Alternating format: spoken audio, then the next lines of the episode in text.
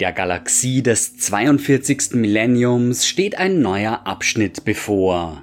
Es ist also an der Zeit, auf die Vergangenheit zurückzublicken und die wichtigsten Ereignisse der letzten drei Jahre zusammenzufassen. Das Imperium der Menschheit wird nach wie vor durch den großen Riss in zwei Hälften geteilt. Das Imperium Sanctus, in dem sich die Thronwelt Terra befindet, und das Imperium Nihilus, das von den marodierenden Kräften des Chaos heimgesucht wird. Die Situation im Imperium Nihilus wird von Tag zu Tag schlimmer. Manche gehen sogar so weit zu sagen, dass es sich fest in der Hand von Abaddon dem Vernichter befindet. Der von Rubute Gilliman, dem Primarchen der Ultramarines, ins Leben gerufene Indomitus-Kreuzzug sollte die Welten des dunklen Imperiums vor den Chaoskräften und den Xenos-Plagen schützen. Dieser Kreuzzug ist auch jetzt noch im Gange, wenngleich auch Rubute Gilliman mittlerweile nach Ultramar zurückkehren musste.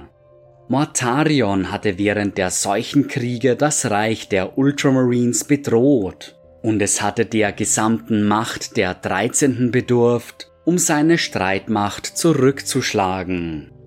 Jüngste Ereignisse haben jedoch Teile des Indomitus-Kreuzzugs korrumpiert und in den Dienst des Blutgottes Korn gezwungen. Flotte Quartus wurde durch katastrophale Ereignisse von etwas befallen, das das Imperium den Mörderfluch nennt. Treue Diener des Imperators wurden zu blutgierigen Monstern gewöhnliche Soldaten und Space Marines gleichermaßen. Das Imperium hat Flotte Quartus mittlerweile zu Excommunicate Traitoris erklärt. Der genaue Umfang des Verrats ist noch unklar. Anderswo kämpfen die Kräfte des Imperiums noch immer um die Kontrolle über einen Pfad zwischen dem Imperium Sanctus und Nihilus zu behalten.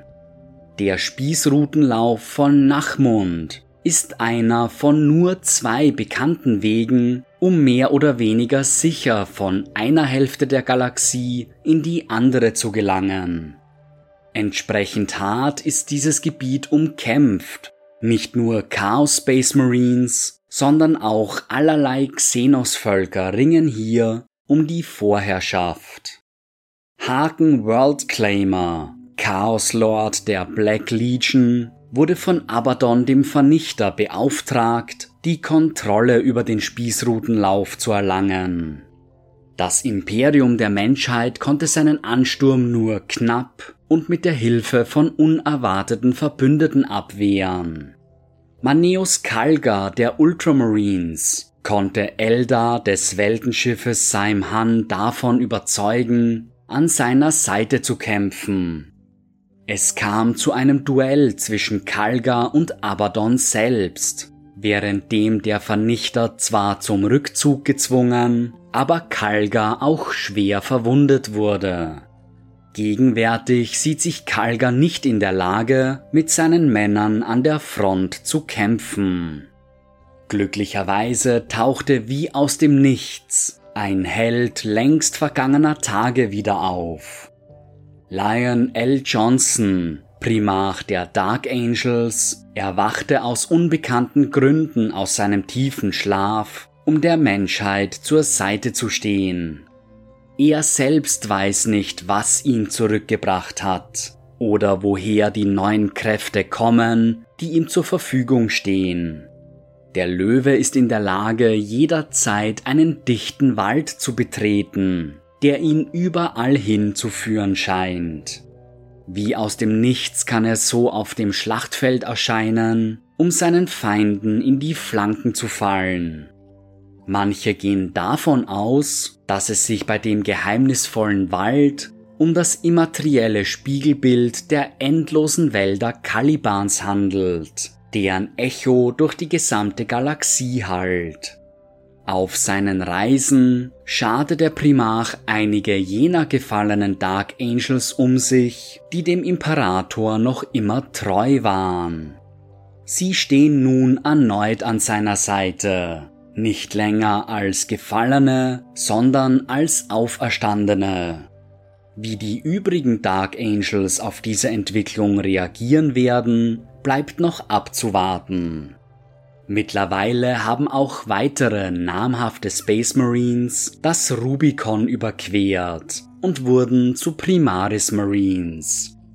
Unter ihnen sind Hochmarschall Helbrecht und Reclusiach Grimaldus der Black Templars, Ordensmeister Dante der Blood Angels, Ordensmeister Azrael und Lazarus, Meister der Fünften der Dark Angels und Uriel Ventris der Ultramarines. Die sterblichen Soldaten des Astra Militarum sind nach wie vor über die gesamte Galaxie hinweg verteilt im Einsatz. Die stolzen Krieger Kadias mussten den Fall ihrer Heimatwelt erdulden, sind heute jedoch entschlossener als je zuvor. Ursula J. Creed, Tochter des vermissten Ursaka E. Creed, wurde nach dem Fall Kadias zum neuen Lord Castellan ernannt. Überzeugt davon, dass ihr Vater noch am Leben ist, führt sie die Streitmächte der imperialen Garde in die Schlacht, um die Menschheit zu schützen. Gleichzeitig führt der gegenwärtige Lord Commander Solar, Arcadian Leontus, die Truppen des Astra Militarums gegen seine Feinde. Von seinem treuen, kybernetisch verstärkten Ross Konstantin aus stärkt er die Herzen der Soldaten um sich herum. Es heißt, er habe mittlerweile bereits hunderte erfolgreiche Schlachten geschlagen und sein makelloser Ruf würde sich über das gesamte Imperium erstrecken. Doch das Astra Militarum musste auch schwere Schicksalsschläge erdulden Darunter war der Verlust eines besonders geliebten Anführers. Die Divisio Mortis des Officio Prefectus verkündete den Tod des Helden von Hades Hive, den legendären Kommissar Sebastian Jarrik. Noch ist unklar, wo, wann und vor allem wie Jarrik sein Leben ließ. Doch aus dem operativen Bericht MUN Pre-II 4882 geht hervor, dass die Glocke der verlorenen Seelen zu Ehren des Verstorbenen geläutet wurde und dass der Handel mit Memento Mori wie Knochen oder ähnlichem allen Dienstgraden untersagt wurde. Mittlerweile konnte auch der bislang leere Platz der Äbtissin unter den Hohen Lords von Terra wieder besetzt werden. Morven Wahl, ehemaliges Mitglied des Ordens des Silbernen Leichentuchs, wurde von der imperialen Kirche als Hoher Lord eingesetzt, um die allgemeine Moral zu erhöhen. Wahl selbst wurde vor ihrer Ernennung nicht einmal zu Rate gezogen und erfuhr erst von ihrer Beförderung, als eine Delegation ankam, um sie nach Terra zu bringen. Die Bischöfe und Kardinäle hatten gehofft, in ihr einen einfach zu manipulierenden Strohmann gefunden zu haben. Doch sie sollten sich gewaltig täuschen. Wahl stellte sich als willensstarke und gnadenlose Äbtissin heraus die vor Konfrontationen nicht zurückschreckt. Selbst nach ihrer Ernennung zum Hohen Lord zeigt sie wenig Interesse an einer politischen Karriere, sondern kümmert sich vorrangig um die militärischen Angelegenheiten der Adepta Sororitas. Sie führt ihre Schwestern regelmäßig selbst in die Schlacht, geschützt durch ihren gesegneten Paragon-Kampfanzug Purgator Mirabilis. Die Kräfte des Chaos gehen gestärkt aus den vergangenen Ereignissen hervor. Die Öffnung des großen Risses hat ihnen noch nie geahnte Macht verliehen. Nicht nur konnte Abaddon der Vernichter seinen Griff um das Imperium Nihilus festigen, ein unerwarteter Verbündeter stellte sich an seine Seite. Ein dämonisches Wesen namens Waschtor offenbarte sich dem Vernichter und bot ihm ein Bündnis an. Der Halbgott Waschtor wacht über die Erfinder, Ingenieure und Handwerker und bezieht seine Kraft aus ihrem Verlangen, Neues zu erschaffen. Im Immaterium herrscht Waschtor über die Seelenschmiede, jenem abtrünnigen Ort, an dem dämonische Essenzen an kalten Stahl gebunden werden. Der Akifane dient keinem einzelnen Chaosgott, sondern stellt seine Dienste jedem zur Verfügung, der in der Lage ist, für sie zu bezahlen. Doch insgeheim hat Waschtor große Pläne. Er wünscht, zu einem vollwertigen Chaosgott aufzusteigen und als Fünfter am großen Spiel teilzunehmen. Aus diesem Grund verbündete er sich mit Abaddon, und gemeinsam machten sie sich auf die Suche nach einer mächtigen Waffe. Eine Waffe, die in der Lage sein soll, das Schicksal der gesamten Galaxie zu bestimmen. Um dieses geheimnisvolle Relikt zu entfesseln, benötigte Waschtor einen Schlüssel, der in mehrere Fragmente zersplittert über die gesamte Galaxie verteilt war. Also schuf der Akifane mächtige Raumschiffe aus gigantischen Space Hulks und entsandte sie in die Weiten, um diese Schlüsselfragmente zu finden. Diese Aachen des Omens wurden mächtigen Chaos Lords übergeben, mit dem Befehl, die Fragmente umgehend zu Abaddon und Waschtor zu bringen. Schließlich gelang es dem Akifanen tatsächlich, den Schlüssel zu formen. Es handelte sich dabei um die vor langer Zeit vernichtete Welt Caliban, Heimat der Dark Angels. Waschtor formte sie in eine Dämonenwelt um und nannte sie Würmut. Dieses mächtige Konstrukt ist in der Lage, in die Realität zwischen Realraum und Warp einzutauchen und so ungehindert durch die Galaxie zu reisen. Zwar konnten Abaddon und Waschtor die Waffe selbst bislang noch nicht finden, doch die Existenz Würmuts allein stellt eine immense Bedrohung für das Imperium dar. Doch nicht alle dämonischen Wesen sind mit Waschtors Vorhaben einverstanden. Bellacor, der dunkle Meister, sieht in dem Akifanen nichts anderes als einen weiteren belanglosen Emporkömmling. Er hatte aktiv versucht, Waschtors Pläne zu vereiteln, um so seinen Platz als erster unter den dunklen Göttern zu verteidigen. Als wären die Vorhaben des Vernichters nicht schon schlimm genug, so muss sich das Imperium auch noch mit einem alten Feind auseinandersetzen. Angron, der Dämonenprimarch der World Eaters, ist nun endgültig zurückgekehrt, um die Galaxie in ihrem eigenen Blut zu ertränken. Wo auch immer die Schlacht am heftigsten tobt, besteht die Chance, dass sich Angron materialisiert, um sein blutiges Handwerk zu vollbringen. Das Imperium musste schmerzlich lernen, dass der Dämonenprimarch nie vollständig vernichtet werden kann. Sollte er tatsächlich in den Warp zurückverbannt werden, so kommt er stets nach acht Wochen, acht Tagen und acht Stunden wieder.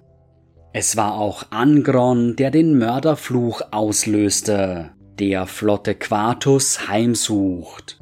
In einer glorreichen Schlacht vernichtete er ein Konstrukt, das dem Astronomikern auf Terra ähnelt. Die Coral-Maschine wurde von Flotte Quartus genutzt, um durch die Wirren des Warps zu reisen und ihre Einsatzkräfte zu koordinieren.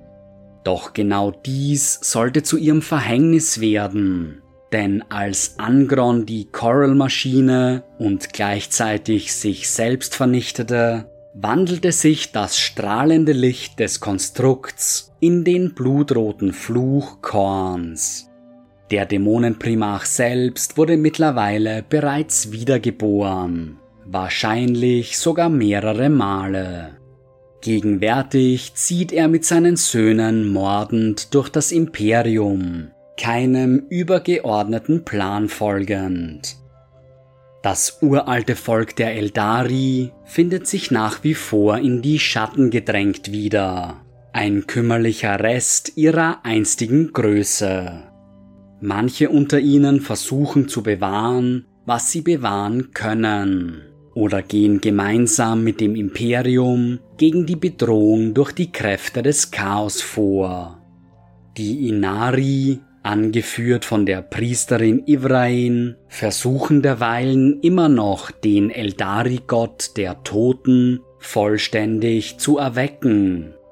Sie sind fest davon überzeugt, dass Inyat in der Lage sein wird, Slanesh ein für allemal zu vernichten und ihr Volk damit aus dem Griff des dunklen Prinzen zu befreien. Einer uralten Legende zufolge benötigen sie dafür die fünf Hexenschwerter von Moraik Heck, um die Kontrolle über Leben und Tod zu erlangen. Vier der fünf Schwerter befinden sich bereits im Besitz Ivrains, doch das letzte scheint sich gegenwärtig außerhalb ihrer Reichweite zu befinden. Shalaxi Hellbane, großer Dämon des Slanesh, stahl das letzte Hexenschwert und platzierte es im Palast des dunklen Prinzen. Teile der Drukari haben sich Ivrain und ihren Inari angeschlossen, während die übrigen nach wie vor ihren verderbten Wonnen frönen. Sarek, der stille König der Necrons, ist nach seiner grandiosen Rückkehr immer noch damit beschäftigt, seine Untergebenen aus ihrem tiefen Schlaf zu erwecken.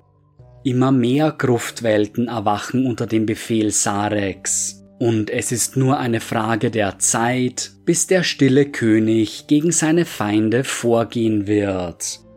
Dabei scheint ihm eine neue Waffe zur Verfügung zu stehen. Allen Anschein nach befinden sich mehrere Splitter des Ketan Magladroth des Drachens im Besitz der Necrons, die nicht davor zurückschrecken, ihn auf ihre Feinde zu hetzen. Damit ist der Drache neben dem Todesboten und dem Gaukler der dritte Sternengott, der von seinen einstigen Dienern versklavt wurde. Die Orks finden sich dank der Öffnung des großen Risses mit mehr Feinden konfrontiert als jemals zuvor. Ihrer Natur zufolge ziehen sie plündernd und mordend durch das Imperium und nutzen dabei die Hilflosigkeit des Imperium Nihilus schamlos aus. Der Prophet des War, Gaskul Mak Uruk Thraka, zieht nach wie vor durch das All, um den größten Org War auf die Beine zu stellen, den das Imperium je zu Gesicht bekommen hat. Währenddessen hat das Erscheinen der Aachen des Omens einen berüchtigten Ork-Boss wieder ans Tageslicht gelockt. Der gerissene Ork-Kommando Snikrot hat mittlerweile mehrere Interaktionen gegen Aachen der Black Legion angeführt, sehr zum Verdruss Abadons. Auch der legendäre Treiber Sodgrod Wurznagger wurde wieder öfter gesehen. Er scheint sich den Viechjägern angeschlossen zu haben, einer Ork-Subkultur, die Traditionen moderner Technologie vorziehen. Viechjäger nutzen in der Schlacht allerlei verschiedene Squig-Varianten, sei es als Reittiere oder Zielscheiben. Währenddessen scheint die Kluft zwischen dem Sternenreich der Tau und den Farsight-Enklaven immer größer zu werden. Commander Farsight sah sich gezwungen, auf den Planeten Arthas Moloch zurückzukehren, um sich sowohl gegen die Orks wie auch die Kräfte des Chaos zu verteidigen. In einem verzweifelten Versuch bat er das Sternenreich der Tau um Hilfe, und bat sogar seine eigene Gefangennahme als Gegenleistung an. Doch der oberste himmlische Aun war lehnte seinen Vorschlag ab und ließ Farsight und seine Truppen zum Sterben zurück. Der Commander sah sich daraufhin gezwungen, die Dämonen, die dem Planeten innewohnten, zu seinem Vorteil zu nutzen. Dabei fiel Farsight beinahe der Korruption Korns zum Opfer, konnte sich jedoch wieder sammeln und seine Streitmacht in Sicherheit bringen. Die Öffnung des großen Risses zwang das eigenbrötlerische Volk der Kin einmal mehr in die Weiten der Galaxie zu ziehen. Das Imperium der Menschheit kannte diese Abhumanen einst als Squads, mittlerweile aber als Konglomerate der Wotan. Nachdem sie vor langer Zeit Terra verließen, fanden sie im galaktischen Kern eine neue Heimat, hier bauen sie auch heute noch wertvolle Ressourcen ab und schrecken nicht davor zurück, ganze Planeten zu vernichten, um an deren Bodenschätze zu gelangen. Geleitet von komplexen Konstrukten, denen eine echte künstliche Intelligenz innewohnt, den Wotan, leben die Kin in Familiensippen zusammen und bleiben größtenteils unter sich. Gelegentlich ziehen sie jedoch aus, um Handel zu treiben oder neue Planeten zur Besiedlung oder Rohstoffgewinnung zu finden. Dabei geraten sie gelegentlich in Konflikt mit anderen Völkern, die schnell lernen, dass man sich nicht zwischen die Kin und ihre Beute stellen sollte. Die größte akute Bedrohung, mit der sich das Imperium der Menschheit zurzeit konfrontiert sieht, stellen ohne Zweifel die Tyranniden dar. Das Segmentum Ultima im galaktischen Osten wird schon seit einiger Zeit von vorrückenden Schwarmflotten bedrängt. Doch nun ist eine neue Gefahr im galaktischen Osten erschienen. Eine gewaltige Splitterflotte Leviathans ist im Segmentum Pacificus erschienen. Und das Imperium versammelt gegenwärtig so viele Verteidiger, wie es nur entbehren kann. Das Schwarmbewusstsein scheint zahlreiche neue Tyrannidenarten hervorgebracht zu haben, besser angepasst und tödlicher denn je. Der vierte Tyrannidenkrieg steht kurz bevor.